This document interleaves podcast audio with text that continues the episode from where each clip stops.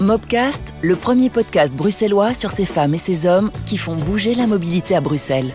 Aujourd'hui, je reçois Farah Flamand, chef de projet de la direction Projet Ouvrage d'Art chez Bruxelles Mobilité. Bonjour Farah. Bonjour Cécile.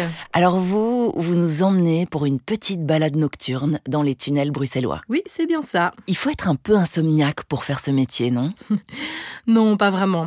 Mais vous imaginez bien qu'il faut les entretenir ces tunnels et que le meilleur moment pour ne pas perturber le trafic, c'est la nuit. Évidemment. En général, nous agissons entre minuit et 6 heures pour plus ou moins deux nuits de fermeture par mois par tunnel. Ah oui, tant que ça, oui, je, comprends pourquoi la petite ceinture est si souvent fermée. Oui, on ne peut malheureusement pas faire autrement, même si parfois nous fermons également la journée, mais alors uniquement pour les interventions plus longues, qui ne peuvent se faire en une nuit, comme les chantiers de rénovation par exemple. Il ne faut pas perdre de vue qu'une nuit de 6 heures, c'est extrêmement court. Nous devons installer le chantier, intervenir, démonter le chantier et nettoyer. Ouais, ça laisse pas beaucoup de temps finalement. Non, effectivement. Pourquoi est-ce qu'il y a tant de travaux d'entretien? Avant tout, il s'agit d'assurer la plus longue vie possible à nos tunnels. Entre les vibrations, le trafic, la pollution, les intempéries, etc., ils sont mis à rude épreuve.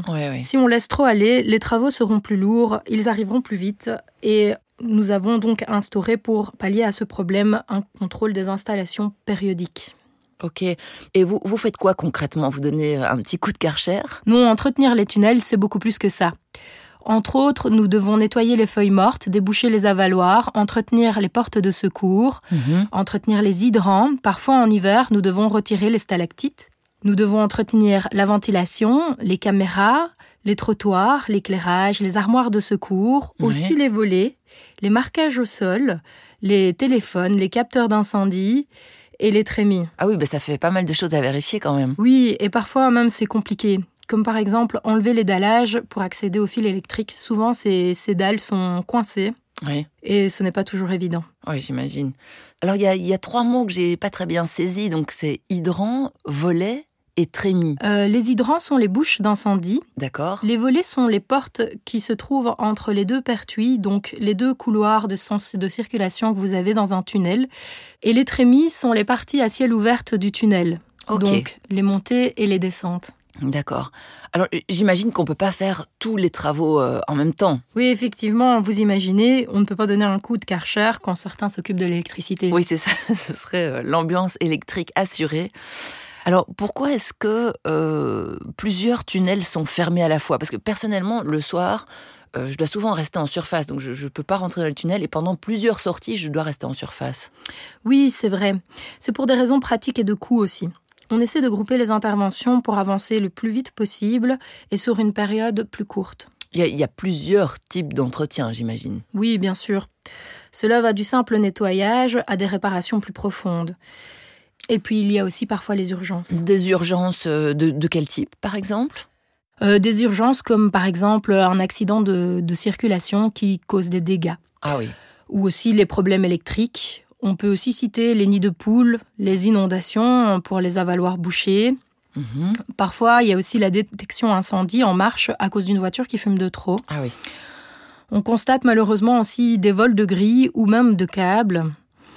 Parfois, les urgences sont signalées par les usagers eux-mêmes grâce à l'application Fix My Street, mais souvent, c'est le centre de mobilité qui nous signale quand quelque chose est défectueux. Alors, moi, je me demandais, euh, niveau couleur des murs, euh, s'ils étaient foncés, il faudrait les nettoyer moins souvent, non? Pourquoi est-ce qu'ils sont si clairs, les murs? Simplement pour avoir plus de luminosité, ce qui favorise la sécurité. Ah oui, éclairage égale sécurité, évidemment. Euh, au, fond, est-ce que c'est dangereux d'entretenir les tunnels? Comme tous les travaux, mais les accidents avec les voitures qui entrent sur le chantier sont très rares. On doit surtout faire attention à la pollution, comme euh, l'amiante, le plomb de voiture, etc. Euh, c'est quoi la différence au fond entre entretien et rénovation? Alors on parlera d'entretien pour les petits travaux et de rénovation pour les plus gros travaux, des plus gros chantiers où on doit faire un appel d'offres pour avoir un entrepreneur externe. et en chiffres, ça donne ça donne quoi tous ces entretiens? Alors, au sein de notre direction, donc la direction projet ouvrage d'art, nous sommes sept chefs de projet pour assurer l'ensemble des activités d'entretien des tunnels, mais aussi des ponts.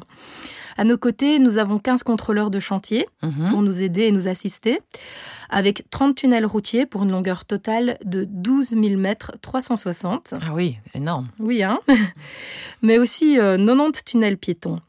Il y a tellement d'interventions qu'il est difficile de les chiffrer précisément. Il y a le nettoyage, les entretiens périodiques des équipements, comme les Mhm. ventilateurs, les caméras, la fibre optique, etc.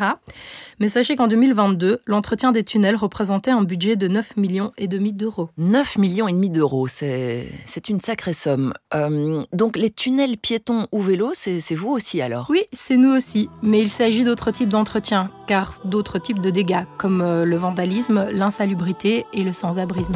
Eh bien, Farah, un tout grand merci pour cette charmante balade nocturne au cœur des tunnels bruxellois. Merci Cécile, bonne soirée. C'était l'entretien des tunnels, le Mobcast. Et des Mobcasts, nous en avons encore beaucoup à vous proposer. Alors join the move et rendez-vous dans notre prochain Mobcast.